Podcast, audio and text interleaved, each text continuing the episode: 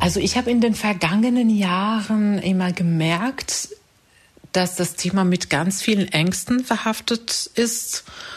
Und das finde ich schade, denn immer wenn wir Angst haben, fliehen wir eher. Dabei müssen wir ja die Technik gestalten und mit der Technik gestalten wir unsere Zukunft.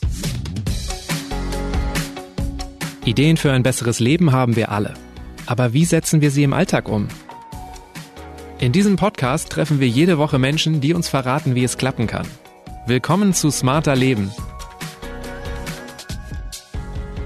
Ich bin Lenne Kafka und diesmal spreche ich mit Kenza Aizi Abu.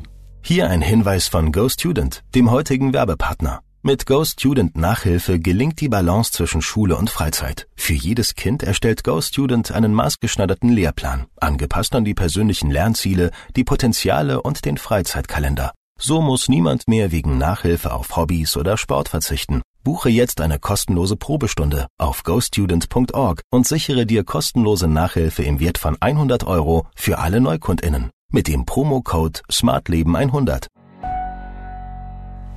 Hallo zusammen, mein Name ist Kenza Aizi Abu. Ich bin Expertin für künstliche Intelligenz und Autorin ausgebildete Elektrotechnikingenieurin und mein Anliegen ist es, KI salonfähig zu machen und daher habe ich unter anderem ein Buch darüber geschrieben.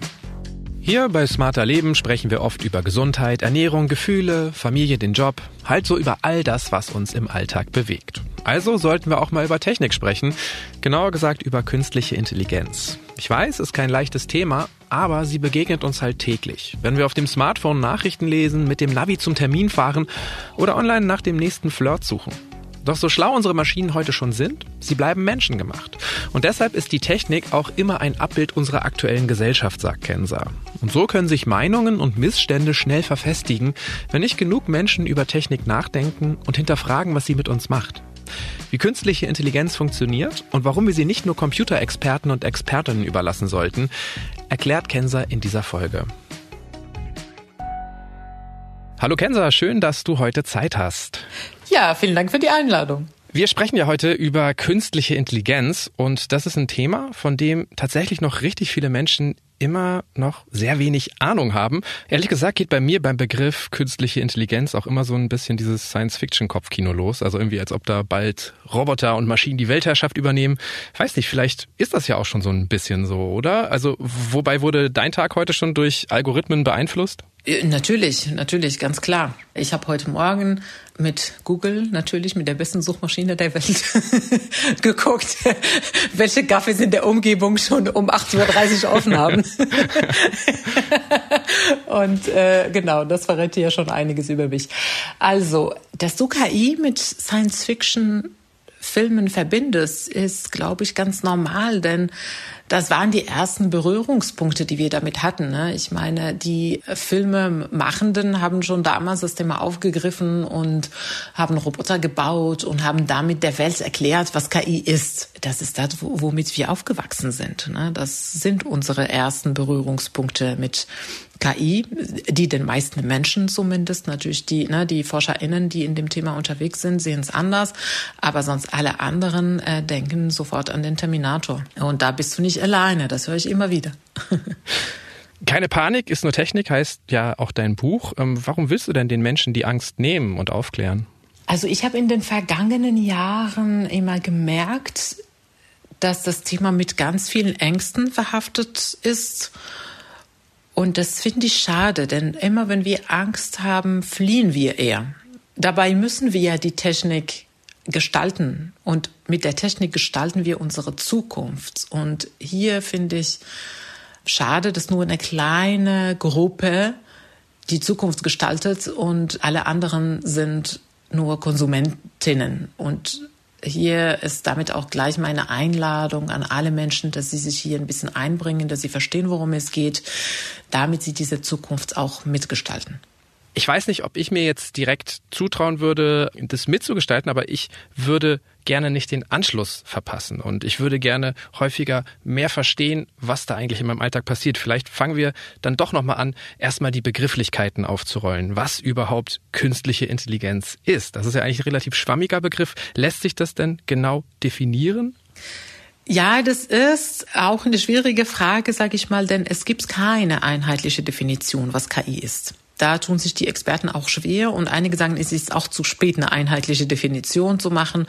Äh, KI wird verstanden als jede Methode, die es ermöglicht, dass eine Maschine eine kognitive Fähigkeit erlangt, die wir sonst nur mit Menschen verbinden. Und hier siehst du, das ist sehr, sehr, sehr breites Feld. Es handelt sich ja auch um einen Werkzeugskasten. Und am Ende führt das hinzu, dass eine Maschine mit Erfahrung lernt. Die Erfahrung lernt sie, indem sie ganz viele Daten äh, von uns bekommt, aus diesen Daten lernt und dann gibt es die neuen Methoden. Man baut die Maschine so auf, dass sie von der Interaktion mit ihrer Umgebung lernt. Also sie, das ist Learning by Doing. Sag ich mal, das sind die neuen Methoden und sonst alle anderen basieren darauf, dass sie ganz viele historische Daten bekommen und daraus lernen sie, äh, wie sie in der Zukunft umgehen könnte man dann quasi sagen, dass es sich immer dann um künstliche Intelligenz handelt, wenn die Maschinen auch fähig sind, dazuzulernen? Ganz genau, ja. Vorher hat man die Computer programmiert und dann haben sie irgendwas ausgeführt. Und jetzt programmieren wir sie zwar am Anfang, aber sie lernen immer weiter dazu. Das ist der Unterschied. Und beim Thema künstliche Intelligenz sprechen wir ja auch über Algorithmen. Ich glaube, wir haben den Begriff eben schon beide verwendet. Wie würdest du möglichst einfach erklären, was ein Algorithmus ist für die Leute, die sich noch nicht so gut auskennen? Ja, also ein Algorithmus ist halt die Form, die Art und Weise, wie wir der Maschine sagen, was sie zu tun hat. Ein Algorithmus ist am Ende eine Handlungsanweisung an die Maschine. Was ist ein typischer Algorithmus, der uns jeden Tag begegnet? Der beste Weg, Algorithmus, sage ich mal, von A nach B, also Navi, Navigation. Wie komme ich von A nach B? Je nach meinen Kriterien, am schnellsten, am sichersten, barrierefrei, wie auch immer.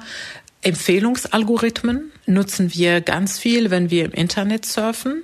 Also wenn ich nach Windeln suche, beim nächsten Mal werden mir auch ähnliche Produkte vorgeschlagen, die mit Babys zu tun haben. Sogar in der Webseite, wo ich suche, je nachdem, welches Schlagwort ich gebe, dann ne, werden die Inhalte so gefiltert, dass die Trefferquote also sehr hoch ist, ne, dass sie mein Interesse widerspiegeln. Nun ist es ja so, dass wir Menschen die Algorithmen eigentlich programmieren, um Lösungen zu finden. Die sollen dazulernen, immer schlauer werden, aber Algorithmen treffen ja ganz häufig auch falsche Entscheidungen. Also wenn sie Falsches gelernt haben, machen sie Fehler.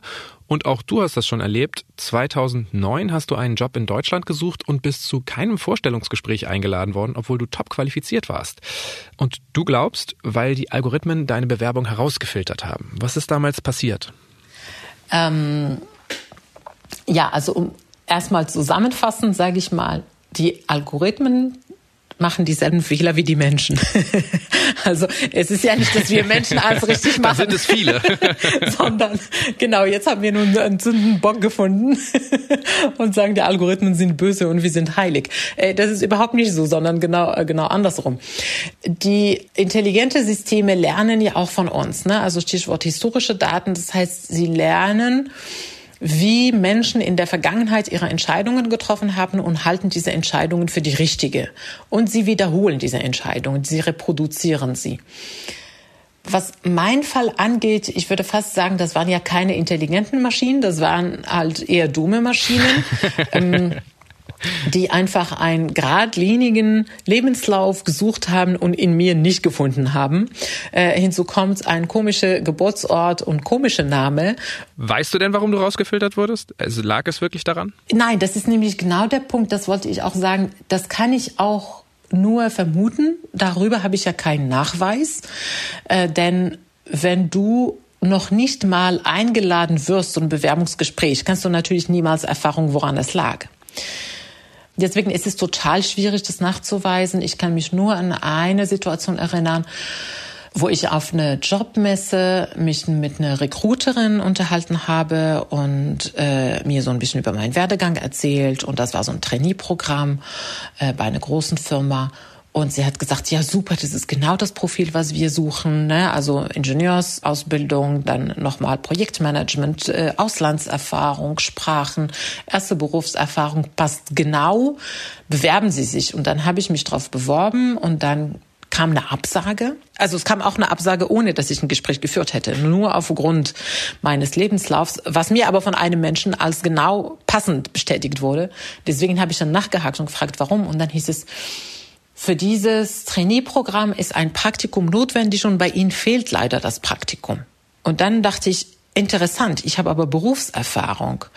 Und dann habe ich so ein bisschen überlegt, wie dieses Online-Formular war. Und das war so aufgebaut, man hat die personenbezogenen Daten eingegeben, ne, also Kontaktdaten, dann Ausbildung, dann Praktikum und erst dann Berufserfahrung, also in der Reihenfolge. Und meine Vermutung sagt, okay, bei Praktikum stand bei mir nein. Das heißt, die restlichen Qualifikationen wurden gar nicht mehr ausgewertet. Ne, der Algorithmus hat mich sofort aussortiert, nachdem bei mir Nein bei Praktikum stand. Und deswegen meine ich, das war eher eine dumme Maschine. Also sie wurde so programmiert, du gehst jetzt sequenziell vor. Wenn Praktikum gibt, dann bewertest du die anderen Daten. Wenn kein Praktikum gibt, dann brauchst du die anderen Daten gar nicht bewerten. Man spart sich den Aufwand und selektiert den Kandidatin raus. Und das ist meine Vermutung, was in meinem Fall passiert ist.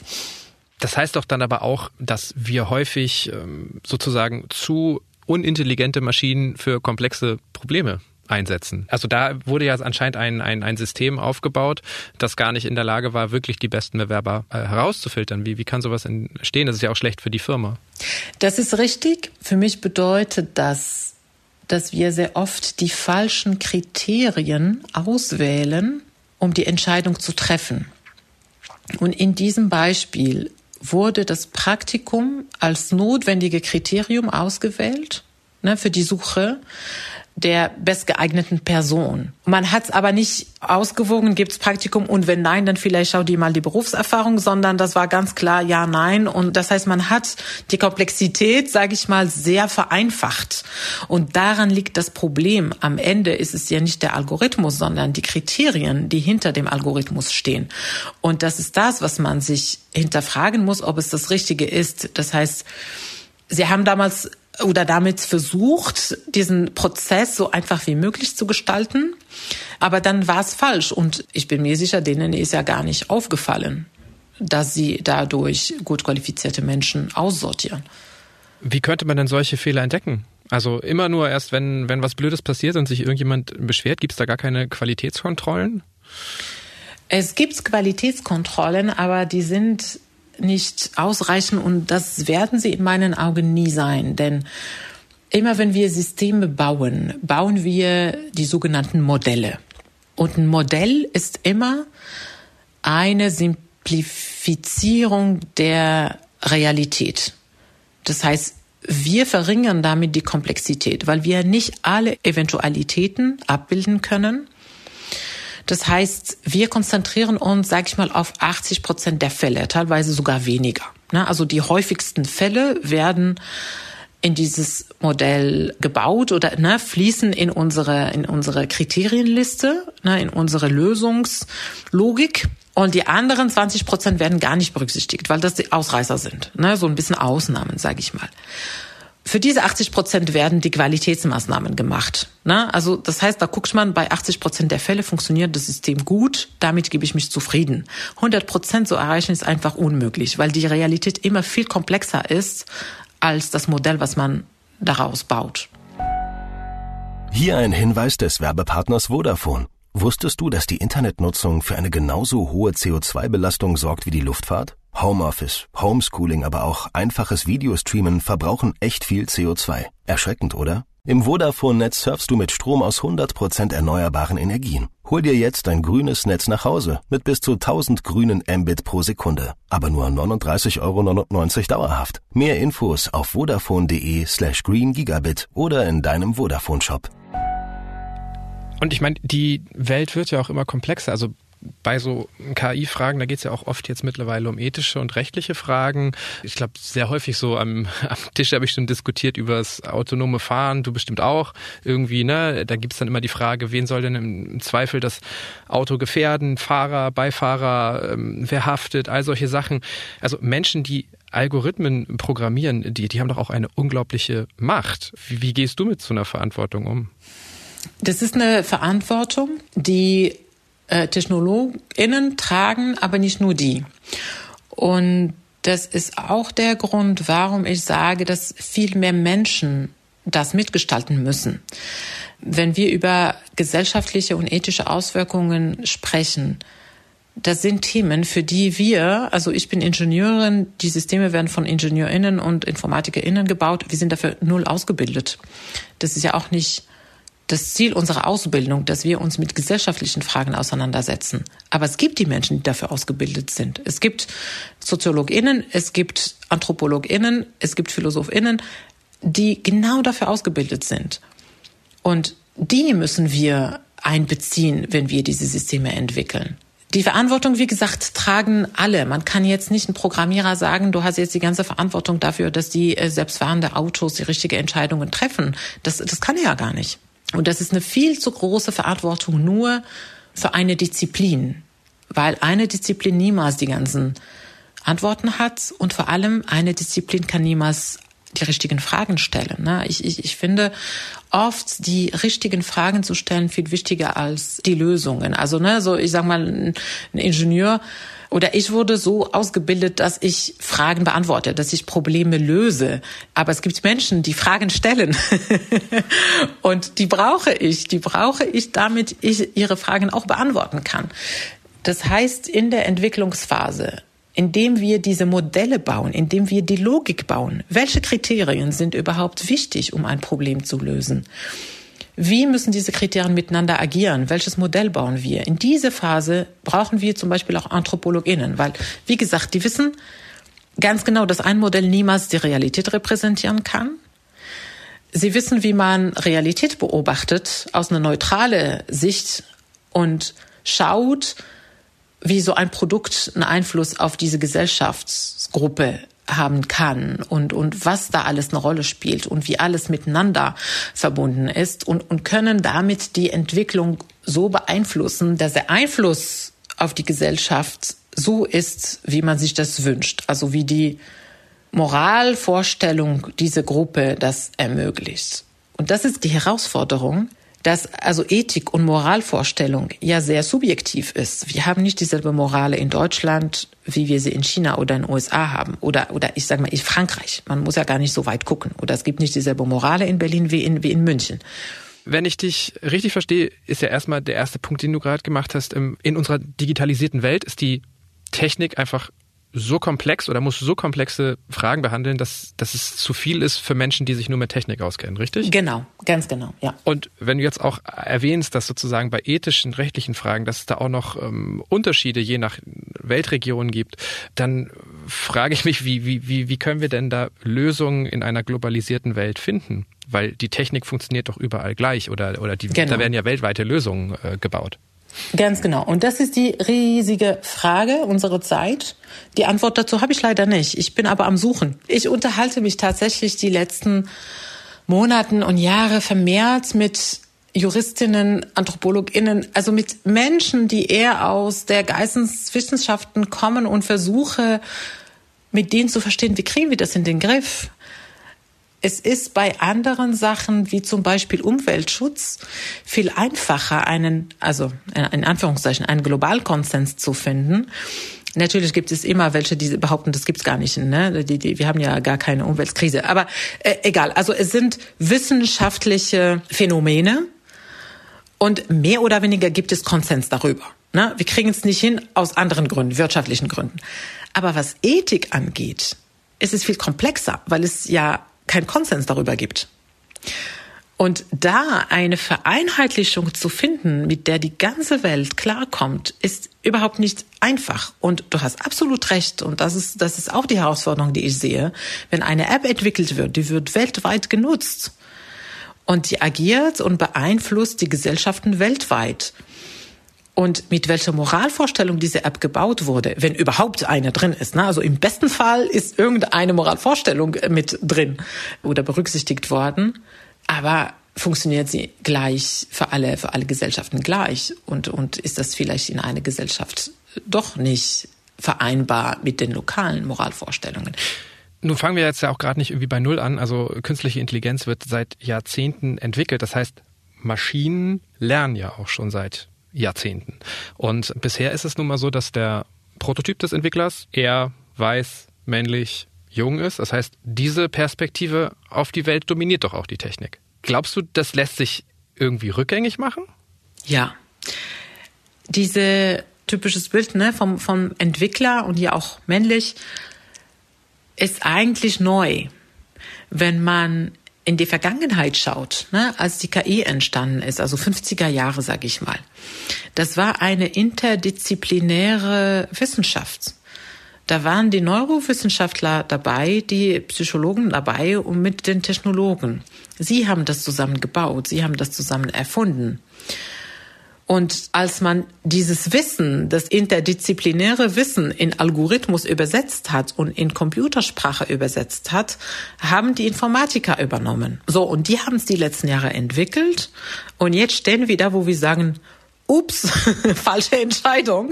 Das hätten alle die ganze Zeit mitentwickeln sollen, weil jetzt merken wir, dass diese Systeme tatsächlich sehr homogen gebildet wurden, mit einer homogenen Weltsicht und einer sehr technisch getriebenen Sicht. Das geht nicht so weiter.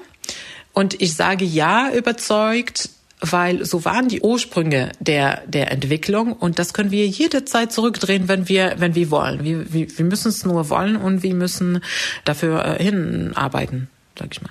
Du erwähnst ja in deinem Buch ein Problem, das halt eben genau deshalb entstanden ist, weil vor allem weiße Männer Technik entwickeln. Gesichtserkennungssoftware zum Beispiel erkennt weiße Männer viel besser als schwarze Frauen. Auch wenn es jetzt nicht unbedingt mit Absicht passiert ist, ist es ja trotzdem ein Problem und diskriminierend. Also ist unsere KI letztendlich immer nur ein Spiegelbild unserer aktuellen Gesellschaft?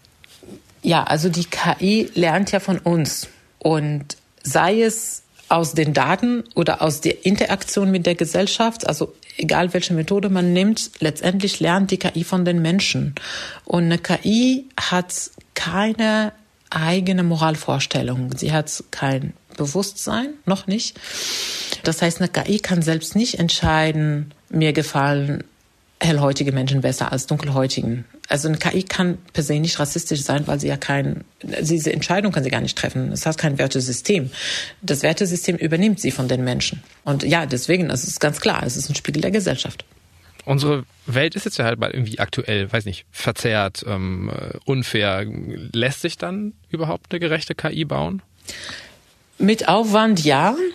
Es ist auch ein großes Forschungsumfeld, also eine, eine äh, verzerrungsfreie KI zu bauen, also äh, ja, unbiased AI, sage ich mal. Und es gibt Methoden, die das ermöglichen. Es geht erstmal darum zu identifizieren, dass es eine Verzerrung gibt, sei es in den Daten oder in der Entscheidung. Und dann diese Verzerrung zu neutralisieren zu 100 Prozent zu eliminieren ist, glaube ich, eher schwierig. Aber wenn wir die Verzerrung, sage ich mal, von 100 auf 20 Prozent reduzieren, dann ist es ja schon mal viel gewonnen. Und diese Entscheidung wird, ja trotzdem fairer sein als die eines Menschen. Aber das bedeutet extra Aufwand und das muss so mit Absicht gemacht werden. Also das passiert nicht automatisch, sondern ich als Entwicklerin eine KI-Lösung muss entscheiden, ich möchte, dass meine KI fair entscheidet und ich möchte diese Methoden halt nutzen, den extra Aufwand, die extra Meile gehen, damit meine KI fair ist. Jetzt sehen wir einfach mal an, es bringen sich in Zukunft mehr Menschen ein, also die Entwicklerteams werden diverser, interdisziplinärer, vielleicht auch ja so so private Nutzer wie ich ähm, hinterfragen mal was und nehmen nicht einfach alles nur so hin. Ganz genau, ja, das ist wichtig. Wo siehst du dann die größten Chancen durch die KI? Wo werden wir vielleicht am meisten profitieren? Also oft wird auch in der äh, als Augmented Intelligence genannt, eine Verlängerung der humanen Intelligenz sage ich mal. Also wir müssen die KI auch als solche wahrnehmen. Das ist etwas, das ist ein Werkzeug, was uns unterstützt, vernünftigere Entscheidungen zu treffen und intelligentere Entscheidungen zu treffen und viele Aspekte in unserem Leben einfacher zu gestalten und besser für uns. Also ne, wenn wir sehen, wie die KI in der Medizin zum Beispiel zu immer schnelleren Therapien führen kann, ne, weil man mit dem Rechner jetzt viele Vorgänge simulieren kann, für die man jahrelang einfach mit Versuchen. Also ne, Experimente versuchen dann sechs Monate lang und dann äh, doch nicht funktioniert, dann sechs Monate wieder den neuen Experiment und dann wieder nicht funktioniert. Und das kann man alles simulieren und in wenigen Stunden, sage ich mal, hat man dann jahrelange Experimentieren gespart. Und das führt dazu, dass wir Therapien schneller entwickeln, dass wir auch individuelle Therapien, ne, wo der Faktor Mensch immer mehr ins Zentrum steht und dann wird geguckt wirklich pro Patientin, was ist die beste Therapie, was ist die beste Dosierung eines Medikamenten. Und wo siehst du dann trotzdem die größten Gefahren in der Zukunft? Ja, am Ende ist es wirklich so, wie wollen wir miteinander leben in der Zukunft und wo setzen wir die Schwerpunkte und wie gehen wir mit Technologie um, damit sie unsere Ziele unterstützt. Und ein, ein anderer Aspekt, es mag jetzt erstmal ein bisschen, ein bisschen als ein, ein anderes Thema klingen, aber es hat miteinander zu tun. Ich finde, dass wir also die letzten Jahre ganz viel in die kognitive Intelligenz investiert haben, ne? also das typische IQ, EQ, der IQ in Deutsch, IQ in Englisch und viel weniger in die emotionale Intelligenz. Und äh, wir haben ganz viele, also mit der Industrialisierung, ne, ganz viel darin investiert, dass wir Fachidioten ausbilden. Von der Schule bis im Berufsfeld und ne, wir sind letztendlich die Roboter, den ganzen Tag von 9 bis 17 Uhr dasselbe machen und wiederholen und wiederholen, bis wir in Rente gehen und dann sterben. Und ich sage mal, diese repetitive Aufgaben werden heute schon automatisiert und das wird in der Zukunft zunehmen. Und es werden auch immer komplexere Aufgaben automatisiert, weil das ermöglicht ja die Robotik mit KI zusammen. Das heißt, das, was die Menschen ausmacht, also die emotionale Intelligenz, diese Empathie, die Kreativität, die, der Chaos, ne, die Möglichkeit, dass wir in Chaos total gut navigieren können und uns zurechtfinden können. Das können Maschinen nicht so gut. Das können Menschen aber super gut. Aber das haben wir verlernt. Wir haben unsere Kinder das abtrainiert Kinder werden damit zur Welt, die kommen damit zur Welt, sage ich mal. Und in der Schule werden sie standardisiert zu Fachidioten ausgebildet.